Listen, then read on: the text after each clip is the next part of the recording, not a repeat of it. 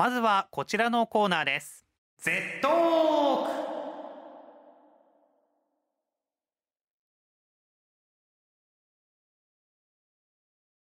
このコーナー Z トークは Z 世代にギリギリ滑り込んでいる松原と Z 世代ど真ん中のレミちゃんの感覚の違いを探っていこうというトーク企画です。レミちゃん、はい。Z マークありがとうございます。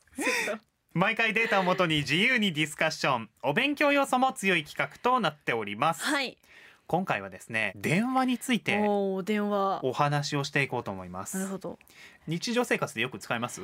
よくは使わないですけど、うん。友達とたまに電話したりとかあとマネージャーさんとかママとかパパとか。まあはい。たまにありますね、うんあると思いますけれども、一つねうん。気になる記事を見つけましておなんだろう。携帯電話はい、普及したのがうん。このうんうん。30年間ぐらいだそうです、はい30年前の普及率うん。3%、おまあほぼ持ってないと持ってないですね全然。ただ10年後の2002年にははい。90%になったと、あすごい。だからもうこの辺りからはいわゆるあのパカパカって開くうんガラケー。ガラケー。ね。あの辺りが流行し始めましてはい。でみんな大体携帯一人が1台持ってるよっていう状況が出来上がっていったと。ね。で僕らももちろん今はもうはい。液晶画面をスワイプしたりタタップしたりするスマートフォンになってるわけですけれども。ね。その普及もあって、はい。まあ電話っていうのがうん。お家に一つ置いてある固定電話ではなくて、あー。みんな携帯電話になっているかと思いますけれども。でも小学生の頃って家電でしたよね。そう家電だよね。家電で会話してましたね。ね。懐かしい、で Z 世代で4人に3人が電話をうん。うざいと感じてる、はあそうです。いますよねそういう人、うん。で多くの人が電話を使わないっていうところもあって、うんうん。いろいろ行動パターンが Z 世代特にあるそうです、なんだろう。まず一つ。はい。メールチャットで済むことはうんうん。それで終わらせると、確かに。基本的に電話を使わない、そうですね、うん。メッセージを送れる機能がいろいろあるのでね。それで終わらせちゃおうと、確かに。簡潔に、うん、うん、そしてこれもなかなか特徴的だなと思ったのは、はい電話をしなければならないっていう、うん。どうしてもお話ししないといけない時、うんうん。事前に電話していいってインスタ DM で聞いたりとてか。そうそうそうそう。必ず聞いてからはい。電話をかけるっていうのが Z 世代の特徴だそうです。確かでなんでもうん。今の Z 世代なんと電話恐怖症っていうに言葉がうん。認識としてあるみたいなところがあるみたいです。確かに。実際あの、はい友達の電話番号がはい。携帯にほとんど入ってないっていう人が知らないです。Z 世代多いとはい。いうことだそうです。LINE からかけちゃうので、ね。はい。電話番号は知らないです。そう友達の電話番号を知っているっていうのうん。がちょっと珍しいかな確かに。なんかね僕の子供の時のはい。お話をしますと、うん。小学生の時、うん。えーいわゆる公衆電話をお。使って例えば親にお迎えを頼んだりする時。あー確かに。テレフォンカードを持っていて、はいはいはいはい。テレフォンカードうん。のそのケースみたいなものの中にうん。メモ帳ではい。親の電話番号を書いてたりとか、確かに。うちの電話番号を書いてあったりとかしてあったんですよ。にはいはい。その時電話番号空でも言えるというか。あー言えますね。ね暗記してたよね。はい。ただ携帯電話を持ち始めてから、電話番号というものを本当に覚えなくなったなっていう確かに。自分の覚えるのも時間かかりましたもん。そう。登録とか何かするときに、電話番号をお伝えいただけますかって言われて、えーっとちょっと待ちょってとっくださいね。待ってくださいで自分の出して そう言一回確認してね。そうですね。っていうのを思い出して確かに。昔に比べて使ってないいなというのをちょっと感じました、確かでちなみに、一方でですか？はいビデオ通話の使用率っていうのもえ出てまして、ーいないんじゃないですか。これね10代うん。66.3%おー。7割弱の人が使ってる。うん確かに。割と。で20代の人52.6%半分ぐらいですうん。ね、で30代になって47.0%と、でここから40代31.1%まで落ちます、おお急に。うん、そして50代33.5%あこれはもしかしたら親子同士で20代の息子娘がいるお父さんお母さんがこの世代かなっていうところで確ちょっと40代よりポイントが上がってま多いですで60代25.7%使わないですよね。ほとんどビデオ通話をしていないと。いやでも今の10代の人でもなかなかしてる人いないじゃないですか、ねまあ一時あのコロナの影響もあって、授業もうん。オンラインで受けたり確かにとか確かに友達と会えない分そこでお話をしよううんなんていう場面もあったかと思うんですが、ちょっとずつまあ対面で出会えるようになってきそうですて、ね、ビデオ通話の機会もうん、若干減ってきているのかなとも思いますね。レミちゃんどう？使わないです。友達とビデオ通話。全然しないですね。おー。たまにたまに。ああそうなんだ。マジでたまにですねでも大人の方が使う説ありますねかそしたら、もね10代より20代の方が使っているっていうところは確かにもしかしたらあるかもしれうんうんうんません。ね。言ってしまうと多分僕らよりさらに大人の世代の人はうん。電話をかけて電話で物事を終わらせてしまおうというパパターンの人が多いけど若者はどうやらそれを嫌うようです。そうですね。なんか今かけていいのかなっていう、うん大丈夫かなの方が先に来ちゃいますね。あと電話かかってくるとちょっと緊張しない？わかります、ね。あの電話の音怖いですよね。ちょっと。ちょっと怖い。若者とのコミュニケーションに困っているというあなた。ももし可能であればチャット機能いろいろ使って気軽にまずはお話しできる環境っていうのを整えてみると意外と今意度は若者の方からちょっと聞きたいことあるんですけど。そうですねなんか話。電話だからちょっと気が引けてるのが、うんうん。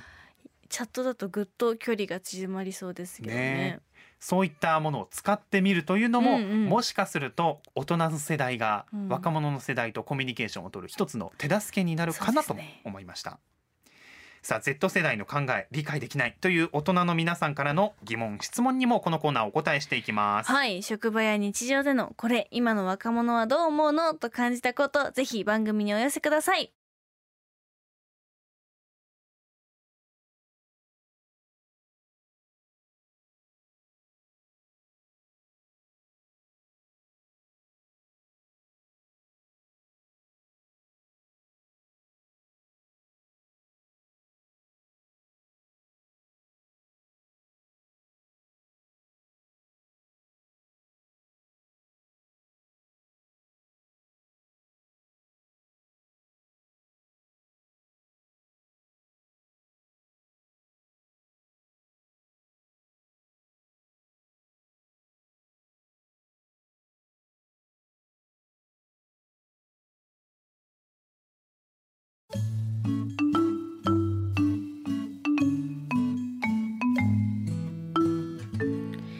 今時ハイスクール。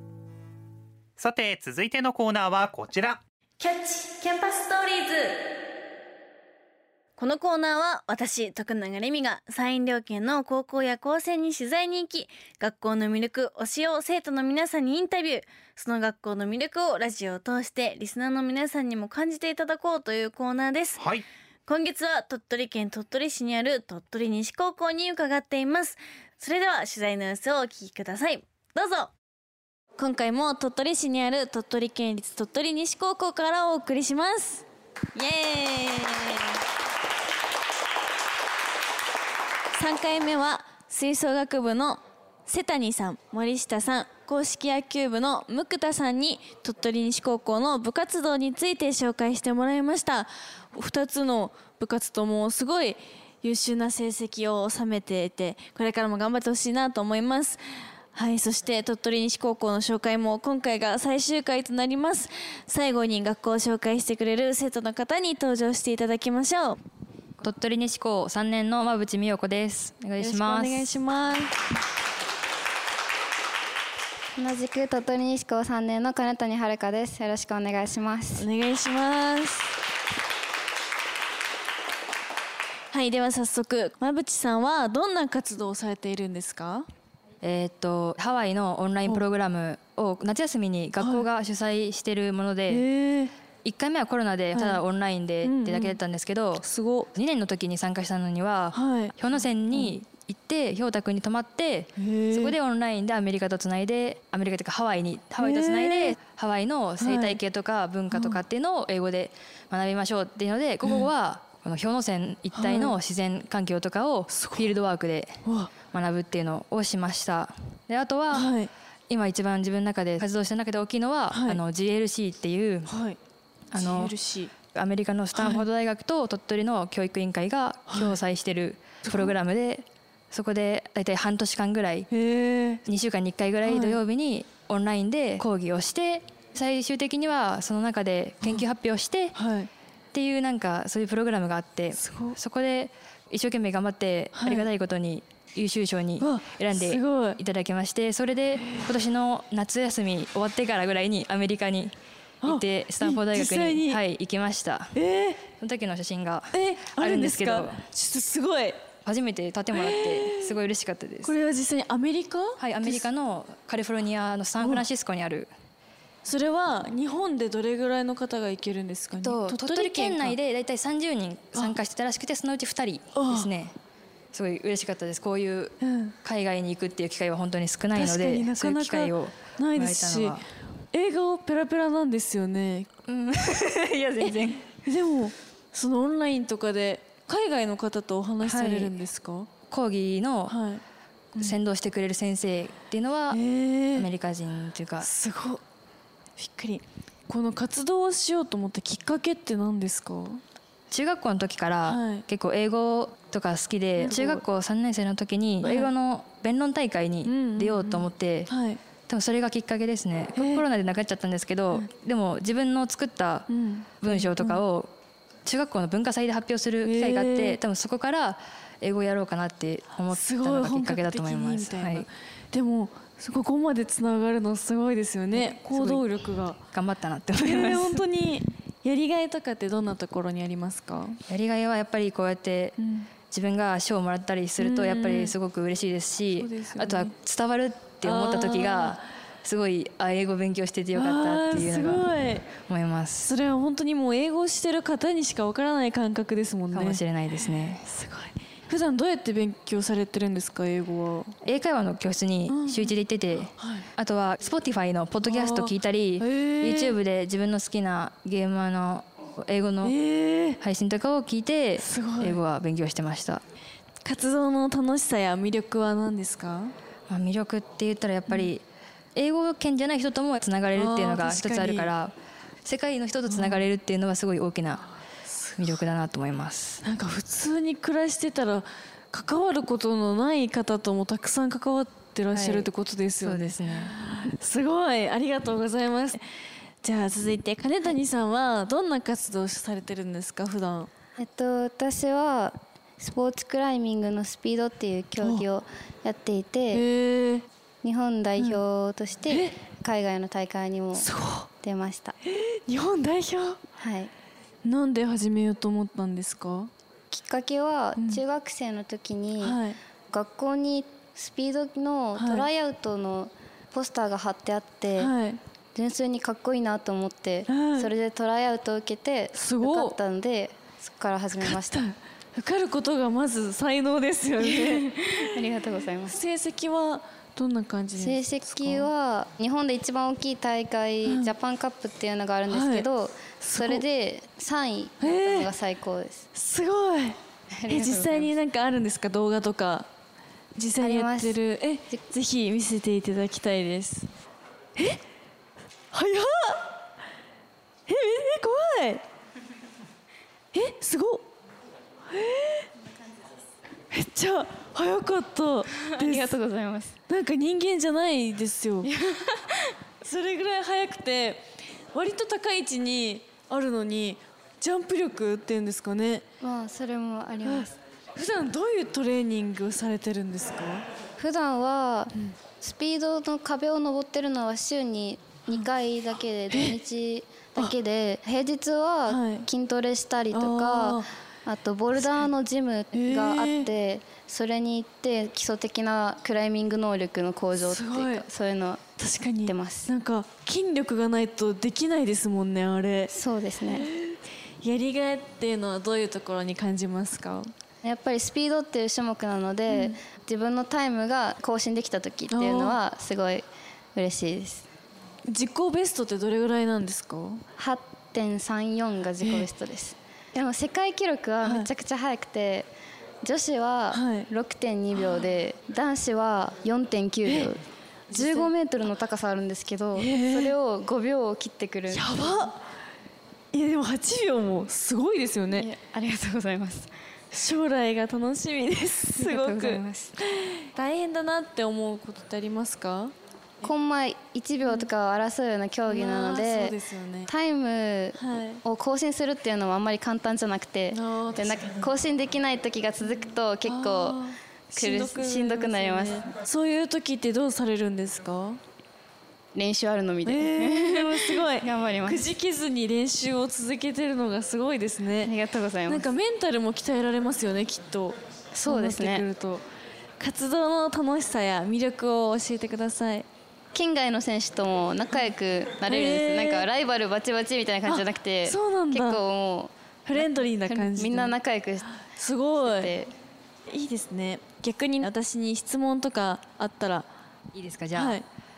自分もこう将来について考える時があって、はい。その理由って結構大事じゃないですか。物事に向かっていく。でその中で、はい。今いっぱいアイドルグループって、うん。韓国とかもあるし、うん。日本国内にもいっぱいある中でですね。AKB を選んで入ったっていう理由ってありますか、もともとそんなにアイドルになろうと思って過ごしてたわけではなくて芸能活動にすごい興味があってオーディションに受けさせてもらったことをきっかけにこの AKB48 に加入したのですごいなんだろうタイミングだったり縁もすごくあるなって感じましたし AKB48 って割とたくさんの方が知ってるというかたくさんすごい方がいらっしゃる中で今の AKB もたくさんの方に知ってもらいたいなっていう思いがすごいあって AKB って人数がたくさんいることが魅力だったりするのでその中でもたくさんいろんな個性だったり魅力を持ってるメンバーもたくさんいるので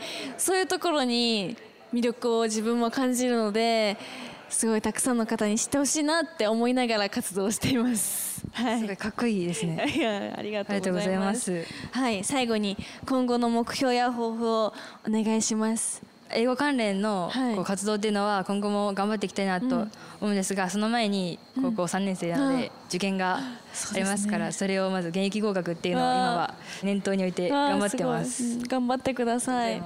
私は来年も日本代表のうん。基準タイム突破して日本代表として国際大会に出て、はい。で今シーズンはうん。決勝トーナメントに進めなかったので、はい。来年はうん決勝トーナメントに進めるようになりたいですし将来的には国際大会で表彰台に乗れるようなー選手になりたいなと思います。日本を超えて活躍されてるお二人の貴重なお話を聞けることってなかなかないと思いますしなんか同じ高校生でもこうして自分が好きなことを追求してて本当にすごいなって思ったのでこれからも頑張ってください。ありがとうございました。ありがとうございました。個性を磨き上げた二人が登場してくれました、馬淵さんと金谷さん。馬淵さんはハワイとのオンラインプログラム交流でかっこいい。英語の弁論うのん。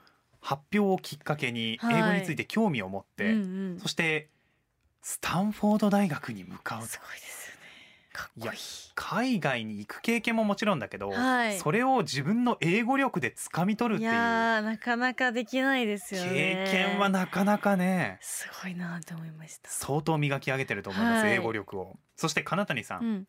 すごいひょうひょうと言いましたけど、はい。スポーツクライミングの日本代表になったと。動画を見せていただいたんですけど、うん。めっちゃやばかったです。だって人間じゃ15ない。メートルをはい。すごい速度で上がっていくわけでしょ？いやー相当訓練されてますね。ねえ。だってすっごくさらっと言われましたけど、うん。トライアウト受けて受かったんでやってみました。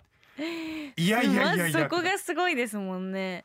そうだよ。だって最初はみんな初心者だけど、うんうん。そこからまずしっかりと掴んでスピードを上げて登っていく作業ができるってことだもんね。はい恐ろしいすよ。ごいわーって感じですね。で今年もまた規定のタイムを超えて日本代表になりたいと。はい。で決勝トーナメント行って最終的には表彰台に行きたいと。